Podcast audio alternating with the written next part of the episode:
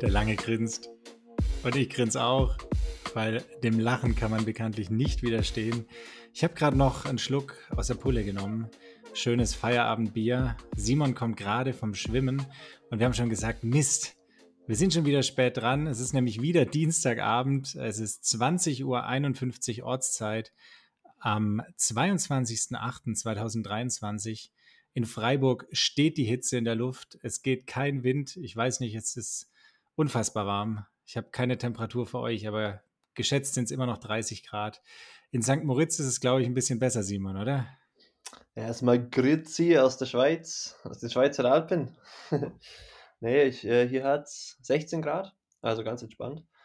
Zurzeit aber echt Traumwetter, also das, was bei euch richtig kacke ist, dass die Hitze da ist, ist bei uns perfekt. Also tagsüber 25 Grad, an den Anstiegen fast ein bisschen zu warm auch.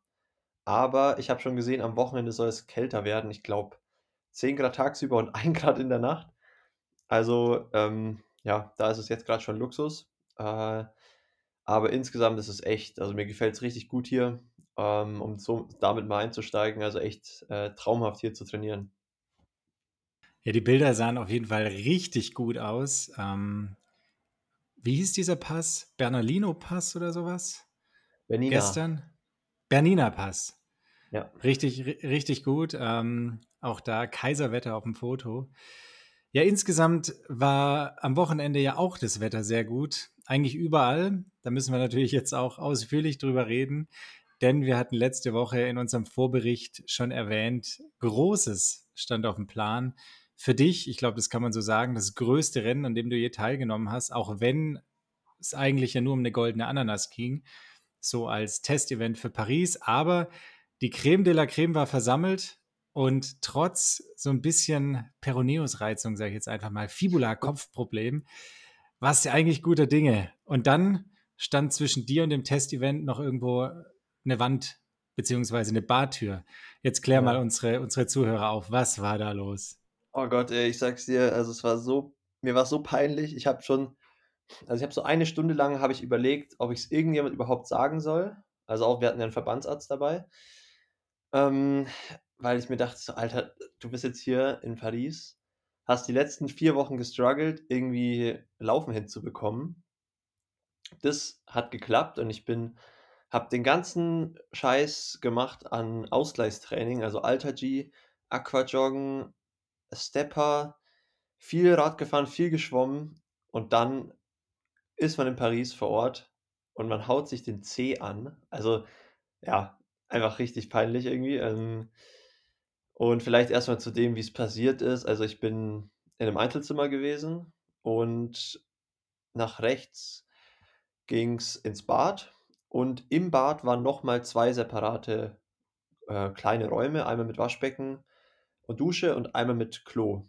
Und da ich eben alleine im äh, Zimmer war, habe ich nie diese die Schiebetür, also da war eben eine Schiebetür, zum Klo zugemacht, äh, die im Bad quasi das Waschbecken vom Klo separiert. Und dann bin ich da Mittwochabend, äh, ja, so ein bisschen schon im Schlafmodus gefühlt, so zu Waschbecken, hab kurz so äh, was im Waschbecken, Hände gewaschen, keine Ahnung, irgendwas gemacht, hab mich dann umgedreht und wollte aufs Klo gehen und mit, in dem Schwung mit dem Umdrehen habe ich mein Bein geschwungen und bin eben an dieser Schiebetür, die so ein, zwei Zentimeter aus der Wand rausstand, die ich aber bis zu dem Zeitpunkt eben nie bemerkt habe, voll dagegen gedonnert. Und irgendwie im ersten Moment war es gar, war es gar kein Schmerz, es hat gar nicht wehgetan. Und ich habe so runtergeguckt und der, der Zeh stand so schief, schief weg. Habe ich ihn erstmal so genommen und so gerade gezogen, weil gefühlt war eh das alles taub. Ähm, und im nächsten Moment habe ich mich einfach nur mega geärgert und dann kam der Schmerz auch irgendwann. äh, und ja, also letztendlich war das dann wirklich das Hindernis. Und das ist wirklich, ja, ich habe mich dann durchgerungen, zum Arzt zu gehen, der ein Zimmer neben mir war. Ähm, aber ja, ich glaube, am meisten hat das Ego wehgetan. Also. Kann auch nur ein Hänseleid sagen, ne? Man hat sich gerade den Zeh gebrochen, aber eigentlich eigentlich hat es überhaupt nicht wehgetan. Stand, stand ein bisschen komisch weg, das Ding, aber nee, 15 Laktat, kein Problem. Tut auch nicht nee, weh. Aber, also ich weiß nicht, es, es klingt vielleicht komisch, aber das hat echt im ersten Moment nicht so wehgetan. Also, ich kenne es ja auch, wenn man sich den kleinen Zeh irgendwo anhaut. Es tut erstmal höllisch weh oder das Schienbein oder so. Und so 'n Schmerz war es gar nicht und das hat hat mir eben schon so ein bisschen das war so ein bisschen suspicious schon. Da dachte ich mir: „Oh fuck, das könnte auch einfach gebrochen sein.“ Weil wenn es meiner Erfahrung nach, wenn irgendwas bricht, dann tut es im ersten Moment gar nicht so weh, sondern fühlt sich eher so komisch an und danach kommt dann irgendwann der Schmerz und das tut halt dann richtig weh und zieht sich auch. Und genauso war es eigentlich auch. Also, am nächsten Tag ging es noch. An dem Donnerstag, da bin ich dann halt auch nicht mehr gelaufen. Ich bin beim Gehen schon ein bisschen gehumpelt, weil ich konnte halt nicht abrollen.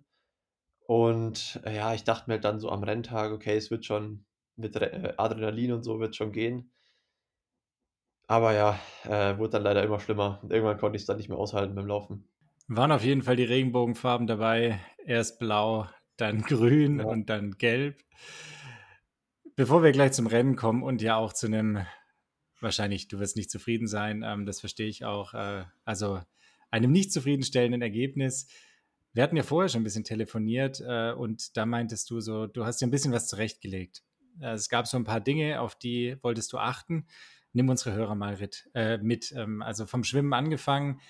Du hattest schon gesagt, 0,5 Meter pro Sekunde Strömung, relativ viel, die Zen. Ähm, dann natürlich auch noch die Besonderheit, dass man durch 'n Tunnel schwimmt. Du hattest eigentlich einen klaren Plan, wie es laufen soll, oder? Genau, ich nehme sie mal mit auf den Ritt. Ähm, ja, also meiner Meinung nach war das Rennen relativ klar so vorgezeichnet, wie es ablaufen wird. Ähm, ich habe mir gedacht, das Schwimmen wird richtig schnell, weil in der Swimfam, äh, kam mir das Schwimmen schon echt hart vor, also vor allem der Rückweg. Ähm, der Strömung, die war kaum merklich am Runterweg, aber am Rückweg dann schon echt ziemlich stark. Und wir hatten auch Schwimmsensoren in der Badekappe beim Einschwimmen und haben die danach ausgewertet und das waren so ja, also ich bin locker flussabwärts so 'ne ein 1,10 pro 100 Meter geschwommen und äh, stromaufwärts dann so 'ne 1,35, 1,40, irgendwie so was. Äh, und ja, das heißt, waren schon so 30 Sekunden Unterschied pro 100 Meter. Das heißt, die hat sicherlich so 15 bis 20 Sekunden oder ja, ja, eher ze 10 bis 15 Sekunden, sagen wir mal so, hat die Strömung ausgemacht, äh, was man schneller war beziehungsweise langsamer. Und, ähm, das ist halt dann so fürs Rennen interessant, weil im Endeffekt das nicht viel ändert. Ähm, die schnellen Schwimmer schwimmen vorne und wenn du halt im Wasserschatten bleibst, hast du sogar eher noch den Vorteil, dass du 'n bisschen sparst stromaufwärts. Aber wenn halt 'ne Lücke irgendwo reißt und du bist dahinter, dann schwimmen die natürlich deutlich schneller vorne, äh, weil ja eh schon hinten die langsamen Schwimmer sind. Und wenn dann da noch die Lücke aufgeht, dann werden die Abstände richtig groß. Und deswegen war mein Plan eben auf jeden Fall richtig, ja, auf de auf dem Weg zur ersten Boje keine Fehler zu machen und da halt vorne positioniert zu sein. Ähm und dann dachte ich eigentlich auch, dass das Radfahren relativ schnell wird, weil der Kurs ja, die haben komplett neu asphaltiert für uns in Paris, also war schon echt krass. Ähm, außer natürlich die Champs-Élysées, die war mit Kopfsteinpflaster, äh, weiterhin bepflastert. Ähm, und da dachte ich eben: „Okay, da könnte auch 'ne Radgruppe durchkommen“, weil wenn die Pace so hoch ist also sagen wir mal, jemand fährt 50 vorne, 6, 7 Mann, dann musst du dahinter so viel mehr Watt treten, um noch mal schneller als 50 km/h zu fahren auf'm Rennrad. Und es wird halt irgendwann überproportional viel. Also, da kannst du nicht so 'n Unterschied machen wie jetzt am Berg zum Beispiel, wo du einfach easy mal aufstehst und dann die Wattzahl erhöhst, sondern du musst ja auch irgendwie versuchen, dich klein zu machen mit'm, äh, Windwiderstand und so. Also genau, deswegen dachte ich eigentlich, dass auch 'ne Gruppe durchkommen könnte. Ähm, und gut, Laufen ist war das 'n schneller Kurs auch. Das hat sich dann auch herausgestellt. Äh, da kannst du eh we wenig taktieren. Da war ich in dem Moment erst mal bisschen nervös und halt gespannt auch, wie meine Form so ist. War's eigentlich dein erstes Rennen auf Kopfsteinpflaster? Ähm, beim Radfahren hatten wir schon immer mal wieder so kleine Abschnitte. Das war diesmal jetzt schon deutlich mehr. Aber man muss auch sagen, das Kopfsteinpflaster bei Paris also Paris-Roubaix sage ich schon, äh, an der Champs-Élysées ist wirklich human. Also, es ist nix gegen Paris-Roubaix, sondern es ist wirklich es sind relativ kleine Pflastersteine, da sind kaum Löcher drin. Du merkst es schon 'n bisschen. Ich glaube, ich bin so mit 4 4 bar vorne, 4,4 hinten gefahren auf 28 Millimeter und tubeless. Ähm, das heißt, es ist nicht übermäßig wenig äh, Bar, weil halt trotzdem noch viel Rollphasen auf Asphalt sind. Das heißt, man hat schon so ein bisschen berücksichtigt, aber im Prinzip, sage ich mal, hat das Rennen jetzt nicht beeinflusst. Es war auch so, also pass auf, wir sind, wir sind ähm, wir uns aufgestellt. Es war natürlich, ich muss eigentlich noch mal früher starten, weil in der Nacht kam dann erstmal noch die Schocknachricht, dass es eventuell ein Duathlon werden könnte, weil die Wasserwerte schlecht waren, beziehungsweise nicht ausreichend ähm, ja, übermittelt vom, vom städtischen Amt. Man muss wirklich sagen, dass die da mega den krassen Job machen und es täglich überwachen. Da gibt es alle 200, 300 Meter eine, eine Teststation und die machen halt wirklich alles, dass dann nächstes Jahr in Paris die Freiwasserwettkämpfe und der Triathlon ausgetragen wird. Ähm, aber in den Wochen davor hat es halt so viel geregnet, also das Thema hatten wir ja schon im letzten Podcast, dass so die Gefahr so ein bisschen bestand, dass es doch ein Duathlon wird. Im Endeffekt sah aber echt alles gut aus, bis zum Rennmorgen, wo ich aufgewacht bin und diese Mail auf dem Handy hatte, ja, eventuell Duathlon, offizielle, äh, offizielles Statement, was für ein Rennformat es gibt, kommt um 6 Uhr. Also schon nachdem man quasi zum Wettkampf losgefahren ist. Start war um 8 Uhr in der Früh. Und ähm, zum Glück war es dann tatsächlich ein Triathlon, wobei ich allerdings auch bezweifle, dass die Messwerte wirklich im Rahmen waren, weil am Samstag, also einen Tag später, die Para-Wettkämpfe und auch am Sonntag die Mixed Relay wurde als Duathlon ausgetragen. Also ich glaube, die wollten halt unbedingt diesen Testwettkampf als Triathlon durchziehen und danach haben sie gesagt, okay, hier die Testwerte sind schlecht, lieber nicht mehr ins Wasser. Ähm, aber ja, zurück zum Schwimmen. Äh, genau, wir müssen jetzt hier einhaken, weil wir haben natürlich gerade geschnitten.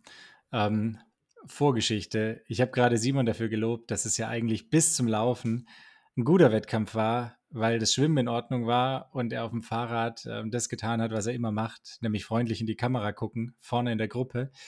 Ähm, da hat er aber direkt eingehakt und hat gesagt, das war sein schlechtes, äh, schlechtestes Schwimmen jemals. Und da spiele ich jetzt den Ball zurück. Digga, was war los? Ja, also jemals ist vielleicht übertrieben, aber es war schon echt bei ja, den schlechtesten Schwimmen so mit dabei. Ähm, und ich hatte insgesamt, habe ich mich jetzt nicht top gefühlt, aber ich glaube, ich hatte auch ein bisschen Pech. Also ich bin noch auf die Auswertung von den Schwimmsensoren gespannt. Aber ähm, ich hatte natürlich keine gute Nummer, also Nummer 50 von 66 und habe ähm, mich dann dementsprechend am Rand aufgestellt, wo natürlich die Strömung auch nicht ganz so stark ist. Also hast du schon mal einen kleinen Nachteil. Aber hauptsächlich war dann eigentlich das Ding, dass ich mich neben jemand gestellt habe, wo ich dachte, der schwimmt richtig gut und kann uns da nach vorne bringen. Und das war der Ricardo Batista, der Portugiese. Und irgendwie, wir sind reingesprungen. Ich bin losgeschwommen und dachte mir, okay, mega chillig. Ich war auf der Hüfte von ihm und dachte mir so, das, das ist zu langsam. Habe ich halt ein bisschen geguckt und tatsächlich sind halt links und rechts von mir schon die, die Jungs vorbeigezogen. Und ähm, dann habe ich auch so nach 50 Meter beschlossen, okay, ähm, irgendwie hat er einen schlechten Tag oder er pokert drauf, dass ich ihn nach vorne bringe. Und habe ich, dann hab ich richtig reingekickt und das Tempo erhöht ähm, und bin dann auch direkt von ihm weggeschwommen. Also war echt komisch. Ähm, habe mich dann eingereiht in so einen Zug. Es waren so zwei, drei Jungs vor mir. Und bin dann da weitergeschwommen im Wasserschatten. Auch mit einem ziemlich hohen Tempo. Und habe dann aber mal nach links geatmet. Also ich bin, ich atme eigentlich immer nach rechts. Und ich stand am rechten Rand. Das war natürlich auch nicht, ist auch nicht so günstig, weil du halt das Feld dann nicht im Blick hast. Und als ich dann mal nach links geatmet habe, dachte ich mir auch, okay, shit, wir haben echt schon verkackt, weil links, also ich war zwar in meinem Zug der Dritte und rechts von mir war auch niemand, aber links war gefühlt das ganze Feld schon neben mir. Also ich habe dann auch später ein Bild bekommen von einem Fotografen, wo man so von oben, von der Draufsicht, von der Brücke sieht, unser Zug rechts, ich bin schön an Position 3 oder 4 und links gibt es auch einen Zug, da sind auch sechs, sieben Athleten in einer Reihe, die waren alle vor unserem ersten im Zug und neben, hinter dem siebten, quasi von der einer Reihe, kam dann so ein richtiges Pack, so, sagen wir mal, 30 Athleten und die waren halt alle auf meiner Höhe. Und das Problem war, dass wir nach einer Linkskurve geschwommen sind. Das heißt, die kamen alle vor mir an der Boje an. Und ich habe wirklich richtig kassiert an der Boje. Also ich stand mal kurz. Und ja, wenn du halt dann hinten bist, sage ich mal, wird es super schwer vorzukommen, weil die, die schwimmen ja alle nicht schlecht, die da hinten rumschwimmen auch. Also neben mir kam dann auch eben ein Vasco Vilasa, Ricardo Batista, ähm, keine Ahnung, Jelle Gens, Christian Blumfeld, die schwimmen ja alle jetzt nicht super schlecht, aber ich habe schon gemerkt, okay, ich könnte eigentlich einen Ticken schneller schwimmen, komme aber irgendwie nicht, nicht mehr vorbei. Äh, war dann aber eben auch relativ entspannt, weil ich natürlich die mega Radpower um mich herum hatte. Also mit Hayden Wild, Jelle Gens, Vasco Vilasa sind wir halt dann aufs Rad gestiegen und wir hatten über eine Minute Rückstand, was schon sau viel ist auf die vordere äh.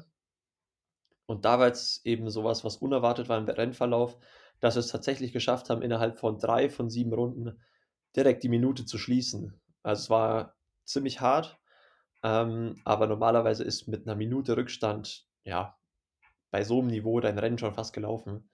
Aber die waren sich vorne nicht richtig einig. Ähm, so Leute wie Leo Berger waren auch nicht gleich in der ersten Gruppe, sondern in der zweiten. Und ja, dann hat das alles so ein bisschen in die Karten von den schlechteren Läufern, äh, von den schlechteren Schwimmern äh, gespielt. Und genau, dann ging es eben mit einem sehr hektischen Radfahren, dadurch, dass wir dann so fast 50 Mann in der Gruppe waren, äh, auf die Laufstrecke. Und dann war es ja so, ich weiß nicht, ob es am Ende so kam, aber du meintest, der Kasper soll mal noch den Fuß taub spritzen. Und ähm, es war klar, du musst beißen. Aber leider hat Beißen nicht gereicht. Und da ist jetzt die Frage, wann war klar, dass Beißen an dem Tag nicht reicht? Waren es die Schmerzen oder war es einfach das komische Gefühl im, im Fuß oder was war los? Ähm, also ich bin sehr kontrolliert losgelaufen, weil die Jungs sind echt alle wie verrückt losgerannt. Also ich glaube, da sind einige eine 240 losgerannt. Ähm, aber ich war so mit, mit Roland, haben wir ganz klar gesagt, okay, versuch um die drei Minuten, also man hat es ja schon ganz gut im Gefühl, aber wirklich kontrolliert anzurennen, äh, weil ich halt diese schnellen Belastungsspitzen jetzt in den letzten Wochen nicht trainieren konnte. Und wenn du einen soliden, steady 10 Kilometer Lauf läufst, dann holst du am Ende so viele Jungs noch ein, die halt am Anfang losblasen und dann aber halt doch dem Tempo ein bisschen Tribut zollen müssen und dann von einer 240 oder 245 halt dann auf eine 310, 315 fallen, so ungefähr. Und mein Ziel war halt so knapp unter 31 Minuten zu laufen. Das habe ich mir zugetraut. Ähm, und damit wäre ich auch letztendlich so in der Top 25 gelandet, äh, womit ich ganz zufrieden gewesen wäre. Aber genau, ich habe dann eben mein Ding gemacht, war am Anfang erstmal hinten, habe mich dann in der zweiten Runde aber schon besser gefühlt. Also mein linker Fuß tat ziemlich weh, aber ich konnte es irgendwie noch ignorieren.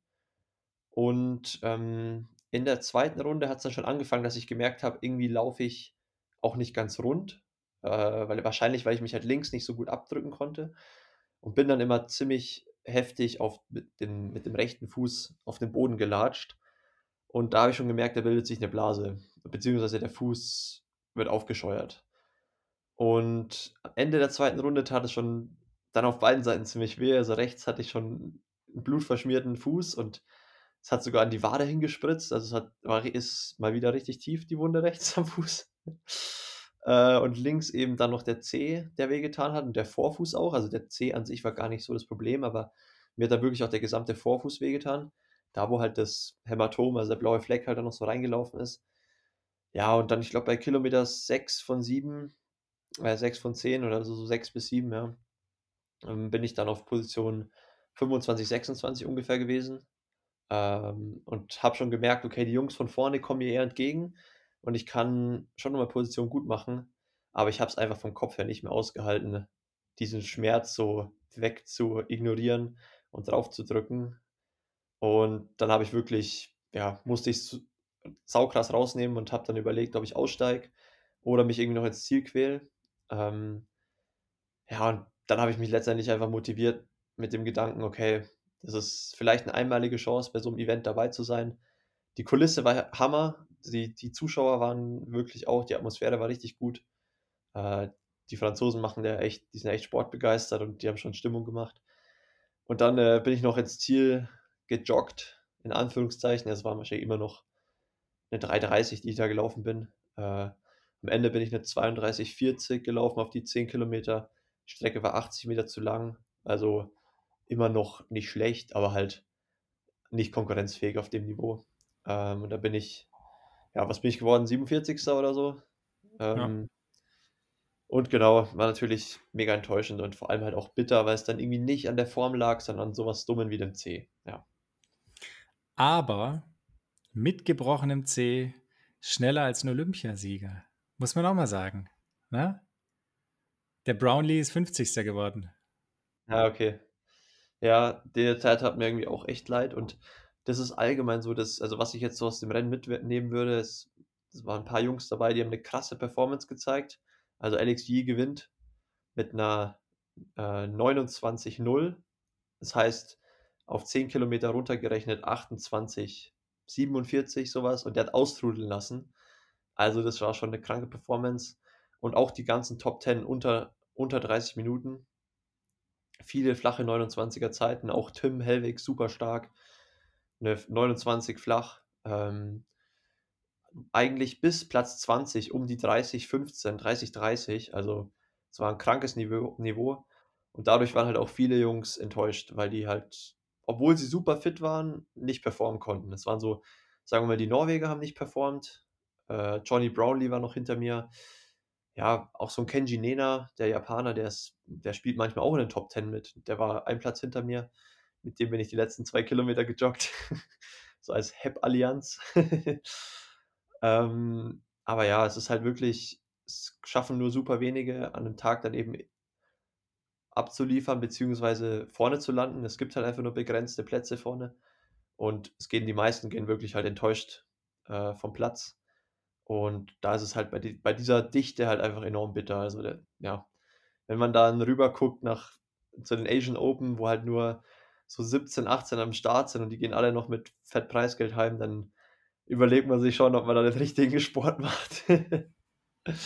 Werden wir gleich noch kurz drüber reden. Bevor wir aber das Kapitel Paris jetzt vorerst in die Tasche schieben, wir müssen noch über die Franzosen reden, kurz auf jeden Fall. Da fand ich es ein bisschen überraschend. Ich denke, für uns beide war jetzt nicht unbedingt klar, dass Dorian Conny der stärkste Franzose sein würde. Kannst du noch dich an meinen Tipp erinnern, was ich letztes Jahr gesagt habe, wer Olympiasieger wird? Letztes Jahr, das weiß ich nicht, aber ich kann mich an letzte Episode erinnern und da war, da war kein Dorian Kuni im Spiel. Ja, aber letztes Jahr, als wir mit Mika haben wir mal unsere Predictions abgegeben. In der, ich glaube in der Silvesterfolge war das. Und da habe ich gesagt, Dorian Kuni wird Olympiasieger. Auf jeden Fall saustarkes Rennen, ja. Er hat es mega smart gemacht. Der ist mit tatsächlich mit Uhr gelaufen und ist die ersten fünf, hat es auch hochgeladen, also kann man sich mal angucken auf Strava. Ist, glaube ich, die ersten fünf Kilometer in 14,40 gelaufen, also relativ verhalten angelaufen, sage ich mal, im Vergleich zu den anderen. Und hat dann einfach mal, ja, hat am Anfang die, die Jungs laufen lassen. Also der musste halt erstmal die Eier haben dazu.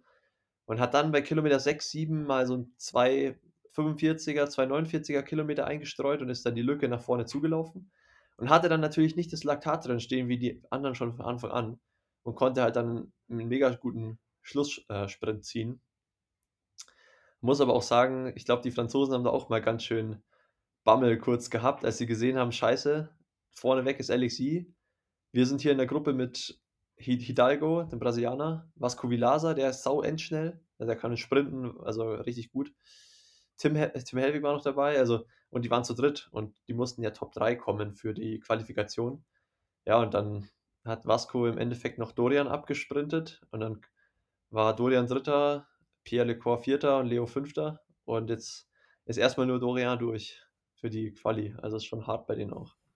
Und äh, genau wie der Cheppe in einer der letzten Folgen gesagt hat, äh, Pierre Lecor wird mal wieder Vierter. Na, weiß jetzt nicht, ja. wie oft der Kerl schon Vierter geworden ist, aber der hat die vier auf jeden Fall bald auf der Trikotnummer stehen. Ja. Ja, Alexi, absolut krass. Was mich noch so ein bisschen überrascht hat, war tatsächlich, dass Hayden Wild, äh, ich sage jetzt mal, die Form der letzten Wochen nicht ganz so rüberziehen konnte. War jetzt keine Vollkatastrophe, aber ich habe mir, ich oder beziehungsweise ich dachte, es gibt so einen Dreikampf zwischen, zwischen Alexi, ihm und äh, Leo Beger. Ganz so war es am Ende nicht. Also der, der ist auch, hat sich etwas theatralisch fallen lassen. Aus, ich, ich weiß nicht, ob man es in der Übertragung gut gesehen hat, aber der ist so direkt vor mir beim Anlaufen hat er so einen Schritt nach außen weggemacht und ist dann so ha, nach hinten umgefallen.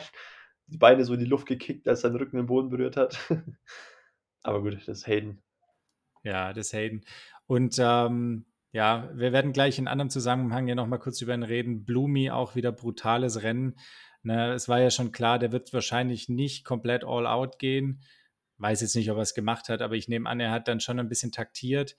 Ja, wobei man muss sagen, viel schneller als 30 Minuten kann der auch nicht rennen.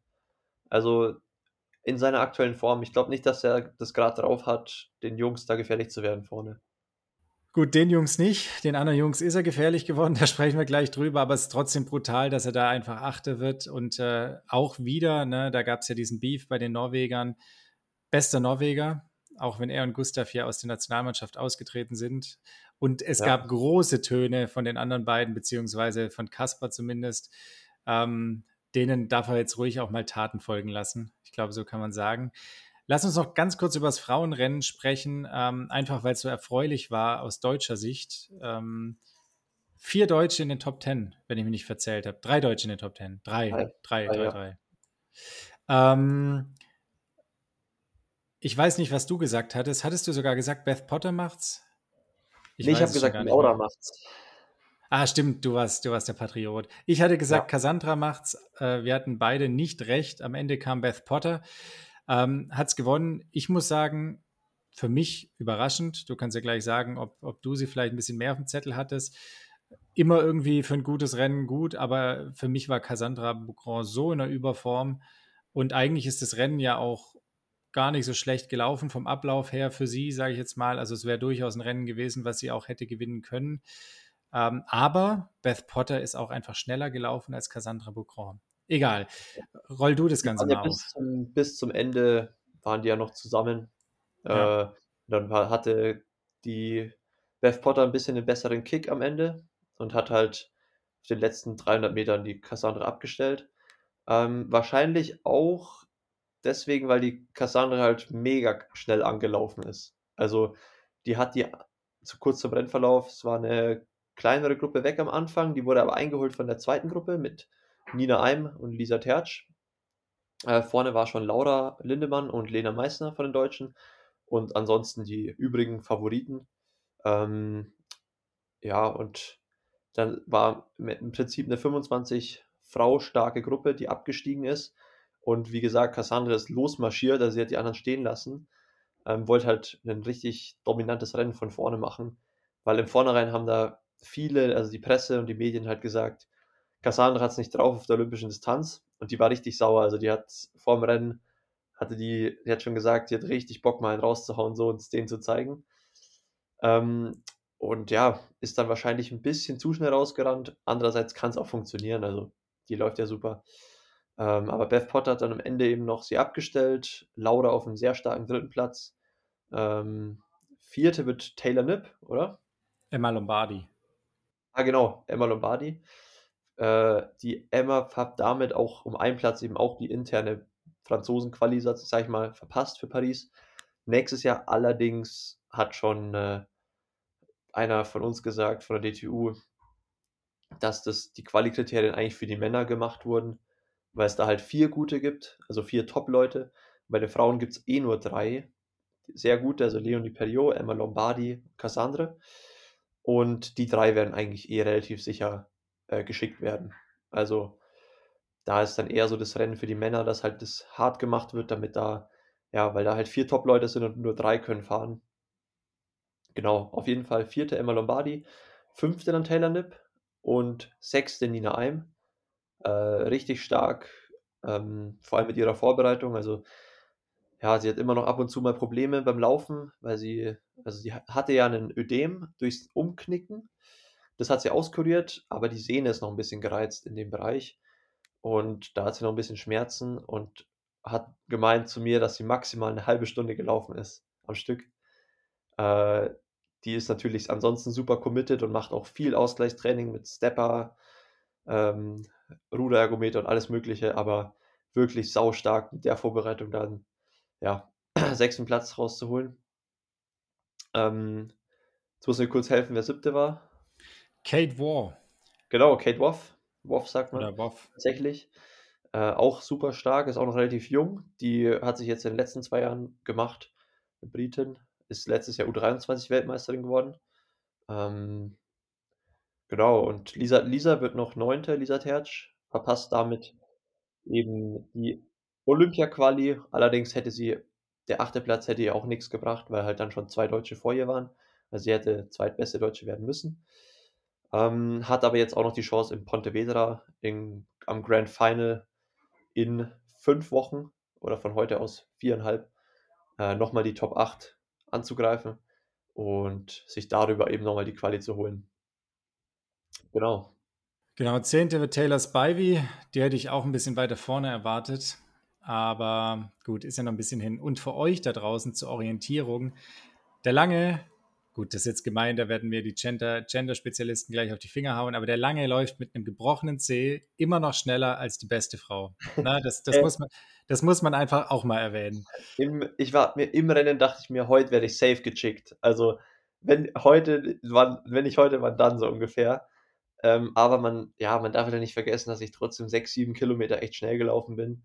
Und im Rennen dachte ich halt dann wirklich, ich stehe komplett.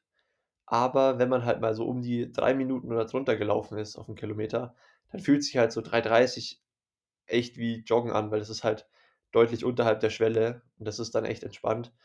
Ähm, und die Mädels machen da auch ein richtig schnelles Rennen mit. Also viel, viel langsamer hätte ich nicht laufen dürfen, weil ich glaube, äh, Beth Potter 32,57. Äh, Cassandra so Maschine. 33, 10, 33, 12 sowas. Also die waren auch super schnell. Ja, 33,7, aber sei es mal drum, die Zeit von Beth Potter hat gestimmt. Ja. Bevor wir jetzt beide hier noch zu lang rummachen und die Hörer um 0.05 Uhr nicht glücklich sind, ähm, wir müssen natürlich noch ganz kurz über die Mixed Relay sprechen, einfach weil man da gesehen hat, das könnte auch nächstes Jahr um ganz, ganz goldenes Edelmetall gehen. Ähm, Tim Hellwig, Jonas Schomburg, äh, Laura Lindemann und Nina Eim Lisa waren Tertsch. ziemlich erfolgreich. Äh, und Lisa Tertsch äh, waren ziemlich erfolgreich, ne? Genau, also ich würde auch echt sagen, da haben wir jetzt ein Statement gesetzt. Also wir haben die, die wichtigsten zwei Staffeln im Jahr gewonnen und das in unterschiedlicher Besetzung und auch noch, egal ob Triathlon oder Duathlon. Also äh, das war schon echt, ja, von Laura dann eine Machtdemonstration an Platz 4 oder an Position 4, sage ich mal. Zwischendurch hat es schon so ausgesehen, als würden es die Franzosen machen, aber da ist die Emma Lombardi am Ende eingegangen und ähm, ja, Laura hat einfach einen brutalen Kick am Ende gehabt und die Beth Potter abgesprintet und da die Goldmedaille nach Hause geholt. Habe mich auch echt gefreut, äh, auch wenn ich es nur von hier noch nur von hier zugeguckt habe aus St. Moritz. Aber ja, also auf echt auf jeden Fall ein sehr erfolgreiches Wochenende für die DTU in Paris. Also die würde ich sagen, der erfolgreichste Verband sogar, weil wir schon drei Olympiatickets quasi festgemacht haben und die Staffel noch gewonnen haben. Für uns war es nicht so erfolgreich. Unsere Prediction war scheiße, dein C war scheiße und äh, insgesamt ähm, hatten wir beide, glaube ich, mehr von dem Wochenende erhofft. Wir machen jetzt den Weg, den der Viking genommen hat, nämlich vom Flieger, wahrscheinlich Charles de Gaulle, nehme ich mal an, schön nach Singapur mit 48 oder 46 Stunden Zeitdifferenz zwischen den zwei Rennen. Wir reden natürlich von niemand Geringerem als Christian Blumfeld, der dann an der Startlinie stand und damit ist auch schon das eingetreten, was sich Mika gewünscht hat, nämlich dass er ihn überhaupt racen kann. Und dann sah es lange, lange richtig gut aus. Und äh, ich glaube, uns ging es beiden wahrscheinlich ähnlich. Wir haben es verfolgt und haben gedacht, boah, Jetzt, jetzt lässt du den Taten folgen. Ne? Also ganz lang, ähm, wir können ja mal ein bisschen skippen. Äh, Mika überragend geschwommen, gut aufs Fahrrad, ähm, ganz lang so zwischen Platz zwei und drei, immer auch schön im Wechsel mit Blumi, mal der eine Führung gefahren, mal der andere. Ja, und äh, dann kam es irgendwie doch anders. Ne? Wie hast du das verfolgt? Ja, ich meine, wir können jetzt viel zum Rennen sagen, aber wir waren nicht dabei. Wir haben nur zugeguckt. Ich würde sagen, am besten hauen wir an der Stelle hier die Sprachnachricht von Mika rein, weil der hat sich echt Mühe gegeben und siebeneinhalb Minuten hier aufgenommen. Also an der Stelle viel Spaß mit direkten Insights, schonungslos, inklusive Durchfall und allem. Äh, Ton ab. Jo, moin zusammen. Ähm, viele Grüße aus Singapur noch. Äh, ich bin noch hier bis heute Abend und fliege dann zurück, sodass ich dann äh, ja, Mittwoch morgens wieder in Deutschland bin. Ähm, und genau, wollte einfach ein paar äh, Worte wie versprochen zum Rennen geben. Ähm, ja, bin jetzt leider nicht so äh, super happy. Ähm, also es war lange Zeit echt geil, bis es komplett in die Hose ging, ähm, fast wortwörtlich. Ähm, also ja, ich hatte ähm, am Wochenende quasi vorm Rennen, wo ich noch in Phuket war, hatte ich so die letzte Rennsimulation gemacht, die noch richtig gut lief. Ähm, und dann war ich so am Abend davon, wurde ich so ultra müde. Also ich habe beim, beim Essen wirklich so alle zwei, drei Minuten gegähnt. also schon so richtig auffällig. Ähm, aber ich dachte, ah das ist bestimmt jetzt einfach so von der Einheit selber halt, da ein bisschen, ähm, ich meine, war halt einfach eine harte Einheit, dann die Bedingungen und so. Dachte ich, okay, gut, morgen, dann wäre halt eh Ruhetag gewesen. Ähm, also dachte ich, ja, alles, alles passt. Ähm, vor allem die Rennsimulation war noch echt richtig gut. Äh, und ja, dann bin ich aber halt nächsten Morgen aufgewacht, beziehungsweise schon in der Nacht ein paar Mal, halt, ähm, dass ich dann da Durchfall bekommen habe. Und äh, ja, dementsprechend ähm, ja, habe ich mich dann auch an dem Tag da direkt nach der Simulation kacke gefühlt. Aber dann ging es eigentlich relativ schnell wieder, weil ähm, ich konnte die ganze Zeit was essen. So, das war halt das Wichtigste für mich, dass ich halt mir so dachte, okay, der Körper läuft jetzt nicht so richtig leer, sondern ich habe wahrscheinlich einfach nur was falsch gegessen. Das will jetzt raus und dann ist wieder gut. Ähm, und dann habe ich mich auch wieder gut gefühlt. Ähm, aber komischerweise ist halt der Durchfall irgendwie dann noch so geblieben, die ganze Rennwoche. Also es war dann so ein Tag mal ein bisschen besser, dann kam es mal wieder am nächsten Tag. Ähm, und dann war es mal morgens gut, dann kam es nachmittags, dann mal andersrum. Also so, keine Ahnung, es hat mich immer so ein bisschen verfolgt, sage ich mal. Ähm, aber äh, ja, ähm, ich habe mich im Training ganz normal gefühlt. Auch so die Werte waren ganz normal, Herzfrequenz und sowas. Ähm, nur halt, wie gesagt, so manchmal der Magen. Ähm, aber man ist ja schon halt gut darin, sich dann halt selber irgendwie so einzureden, das passt schon und äh, ja, geht schon alles. Vor allem, weil ich mich halt auch ganz normal gefühlt habe. Ähm, aber ja, dann halt Rennen. Start war erst 15 Uhr ähm, und davor war auch alles soweit okay. Ähm, und dann ging es los. Ähm, ja, Schwimmen war total gut. Äh, war, hab neben, bin neben äh, Blumenfeld gestartet und bin da eigentlich die, ganz, die ganze Zeit so neben ihm geschwommen und wusste also, okay, das, das passt. Rechts von mir war Sam Appleton und Josh Amberger, die halt auch gute Schwimmer sind. Ähm, da konnte ich halt auch dann mich an die Füße setzen und dann ähm, kam nach 500 Metern quasi der erst, die erste 90 Grad Boje und ab da war ich dann ja eigentlich immer so konstant an zwischen Position 6 und 8 würde ich sagen und fand es echt ja, ziemlich easy das Schwimmen. Ähm, das Wasser hatte so, wir wissen nicht so richtig, wie viel Grad es hatte, ähm, aber halt über 30. Wie genau wo, wollten die irgendwie nicht sagen, ähm, aber es war auf jeden Fall schon ordentlich warm. Ähm, aber äh, ja, dadurch, dass es einfach so locker war, das Schwimmen, ja, hat mich jetzt dann die Hitze nicht, nicht irgendwie gestört. Äh, und genau dann äh, aufs Rad. Äh, und dann konnte ich halt direkt attackieren, weil eigentlich war halt mein Plan, so erstmal die Körpertemperatur ein bisschen runterzubringen nach einem härteren Schwimmen, was ich gedacht hatte, das nötig ist, aber war dann nicht so. Das heißt, ich konnte direkt attackieren, bin nach vorne gefahren, damit ich halt keinen Stress habe mit Windschatten und sowas. Ähm, und dann nach anderthalb Runden kam dann Peter Hemmerich vorbei an so einem Anstieg und ist da echt wie ein gestörter hochgefahren. Ähm, also für eine Mitteldistanz und dann noch bei der Hitze. Also ich wusste schon, dass selbst so zwei, drei Minuten richtig rübergehen, kann die äh, Temperatur halt so einen Spike haben. Ähm, von daher wollte ich das halt eher vermeiden und bin die Anstiege dann immer mit so 410. Ähm, 420 hatte ich mir halt so als ober, oberes Limit gesetzt äh, mit der Temperatur und ähm, da ist sie halt einfach dann weggefahren. Äh, aber trotzdem bin ich ja in zweiter Position geblieben, ähm, habe mich weiter gut gefühlt, alles unter Kontrolle gehabt so. Und dann ab Runde, also ab der Hälfte so nach Runde 4 von 8 ähm, kam da auch mal Blumenfeld vorbei und dann haben wir quasi gesagt, okay, jeder fährt eine Runde vor. Ähm, lief dann gut durch so. Ähm, bis ich dann so im Laufe der sechsten Runde eigentlich schon gemerkt habe, okay, irgendwie fühlen sich die Beine komisch an. Ähm, und kurze Zeit danach hat mein Magen das erste Mal gegrummelt. Und ich habe so gemerkt, ah fuck, so die ganze Energie, die ich reinstecke, weil ich halt ganz normal verpflegt hatte. Ähm, und der Magen sich hat sich halt auch erstmal gut angefühlt, aber dann habe ich halt gemerkt, okay, kacke, die Energie kommt nicht in die Muskulatur an, sondern bleibt einfach im Magen. Ähm, und da habe ich schon befürchtet, dass die dann auch bald raus will. ähm, ja, und äh, Rad konnte ich dann auch so zu Ende bringen. Hab dann Leistung, musste ich dann schon ein bisschen drosseln, aber es war kein Problem noch, um mit Blumenfeld halt mitzufahren und meine Führung zu fahren. Und dann bin ich halt mit Blumenfeld als Zweiter und Dritter abgestiegen. Also halt echt eine ideale Situation. Wir hatten dann gute, guten Vorsprung noch, noch auch nach hinten. Ähm, ja, also halt echt eigentlich perfekt so, wie ich es mir ausgemalt hatte. Ähm, ich musste nicht zu viel investieren auf dem Rad und so und dann mit Blumenfeld zusammen absteigen und dann loslaufen. Ähm, und ja, im Laufen war ich auch schon echt selbstbewusst, muss ich sagen. Vorher so. Ähm, trotz eher geringen Gesamtumfangs waren die Einheiten schon echt richtig gut. Aber ja, nach 500 Metern äh, spätestens eigentlich beim Laufen habe ich dann gemerkt, fuck, jetzt will das halt echt alles raus. Ähm, und dann war es einfach das Laufen nur noch räudig, wo ich dann von Dixie zu Dixie musste. Ähm, und ja, äh, habe dann die ganze Energie halt aus dem Körper rausbekommen, ähm, keine neue mehr rein, äh, weil das ging halt nicht.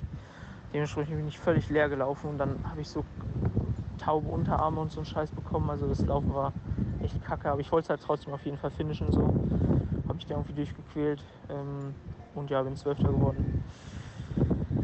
Ja, ziemlich kacke insgesamt. Ähm, also ist halt so, ich wüsste jetzt nicht, was ich im Nachhinein anders machen würde.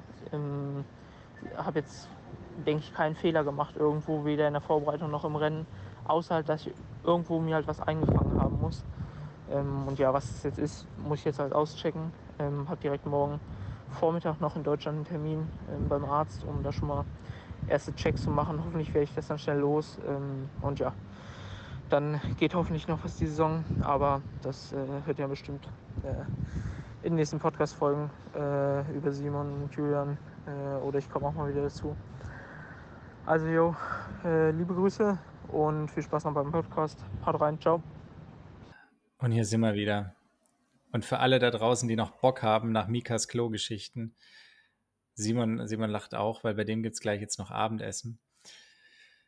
Ich weiß nicht. Äh, ich weiß nicht, was los war. Ich hatte Mika noch den Tipp gegeben, nichts zu essen, was man nicht kochen oder schälen kann. Ähm, ich hoffe, er hat sich dran gehalten. Manchmal ist es einfach nur Pech. Ähm, auf jeden Fall an der Stelle natürlich äh, gute Besserung und äh, ganz liebe Grüße. Ich bin mir sicher, ich glaube, ich kann sagen, wir sind uns sicher, Nächstes Mal wird er es besser machen, weil ganz lange hat ja ganz, ganz viel gestimmt. Und damit würde ich sagen, können wir es fast belassen für heute. Ich weiß jetzt nicht, ob der lange noch irgendwas Wichtiges zu sagen hat. Darf er auf jeden Fall gleich noch tun. Ich bin ganz froh, wenn die heutige Episode nicht so lang ist, weil sonst wird es eng mit 0 Uhr 5. Deshalb äh, sage ich schon mal Tschüss aus Freiburg und äh, gebe für heute ein letztes Mal ab. Simon, moderiere es ab. Ja, ich ähm, muss auf jeden Fall noch einen großen Dank an die Jungs hier loswerden. Shoutout an Jan Bader und Cheppe Keindl. Die haben mir hier Essen zubereitet, wenn, wenn wir Podcast gemacht haben.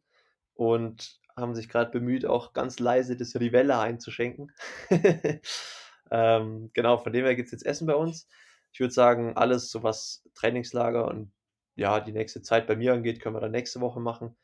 Ähm, ja, grob grob gesagt es gut. Der C heilt ganz okay. Laufen geht natürlich noch nicht, aber wird wieder. Und ansonsten war es es jetzt mit dem äh, Paris-Review, bisschen Singapur-Review ähm, und für alle ja, Entertainment-mäßig da draußen gibt es ja 70.3 WM dieses Wochenende. Äh, also da haben wir dann nächste Woche wieder was zu besprechen.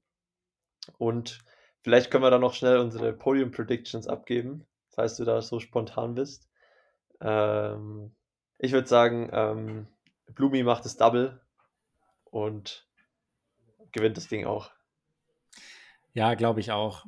Einfach irgendwie in Singapur, muss ich ehrlich sagen, da hatte ich es ihm eigentlich nicht gegönnt. Ähm, jetzt in Finnland äh, gönne ich es ihm dann wieder. Und ähm, ja, eine Sache muss ich natürlich noch loswerden. Äh, liebe Grüße an Henry Graf. Ähm, schau doch mal auf die Tabelle, wer gerade Tabellenführer ist. Ja? Ähm, genau. In dem Sinne, jetzt ist dann wirklich Schluss. Äh, macht's gut und äh, ciao, ciao.